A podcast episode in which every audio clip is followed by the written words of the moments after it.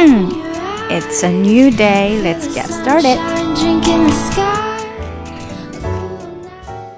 OK，让我们来听一下今天要跟读的第一句。She ended up doing extremely well at Stanford and was arguably one of the most popular students in her cohort. She ended up，好了，ended up 这里要连起来哈，ended up，ended up。She ended up. She ended up doing extremely well. She ended up doing extremely well at Stanford. She ended up doing extremely well at Stanford and was arguably and was and was 这个的又不见了 and was arguably one of the most popular students in her cohort and was arguably one of the most popular students in her cohort.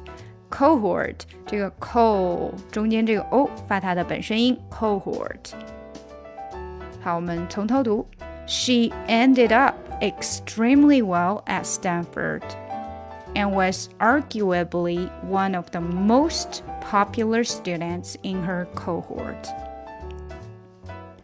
She ended up doing extremely well at Stanford and was arguably one of the most popular students in her cohort.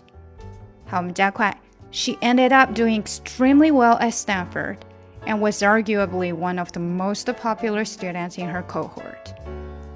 She ended up doing extremely well at Stanford and was arguably one of the most popular students in her cohort. 那最后呢，再提醒大家一下，一定要注意节奏和波浪感，对不对？我们来仔细的感觉一下这个波浪感哈。She ended up doing extremely well at Stanford and was arguably one of the most popular students in her cohort. 啊，是有强有弱的，对不对？好。she ended up doing extremely well at Stanford and was arguably one of the most popular students in her cohort. 好了，这就是我们今天免费部分的跟读练习。那今天呢，已经是我们的 The Happiness Track，呃，剧读这个 幸福轨迹的最后一节了，这个第二季的最后一节。那下来呢，下周呢，我们就会进入第三季。那如果想要读这个书的人呢？想要学会怎样 stay in the present，活在当下，想要知道如何 be successful more effectively，更加有效的变得成功的话呢，哈，都可以来订购我们的嗯终极微课之 The Happiness Track。今天就到这里啦，如果你想要跟我学英语呢，可以在喜马拉雅 FM 搜索专辑。听力阅读专项提升，更多的免费英语资讯和跟读内容在我们的公众号内，ES Posts E S P O S T S。另外呢，如果你喜欢我专辑里面所用的 music，可以直接去网易云音乐搜索“抠姐英语”歌单，就可以看到我所有在专辑里面所放的歌曲啦。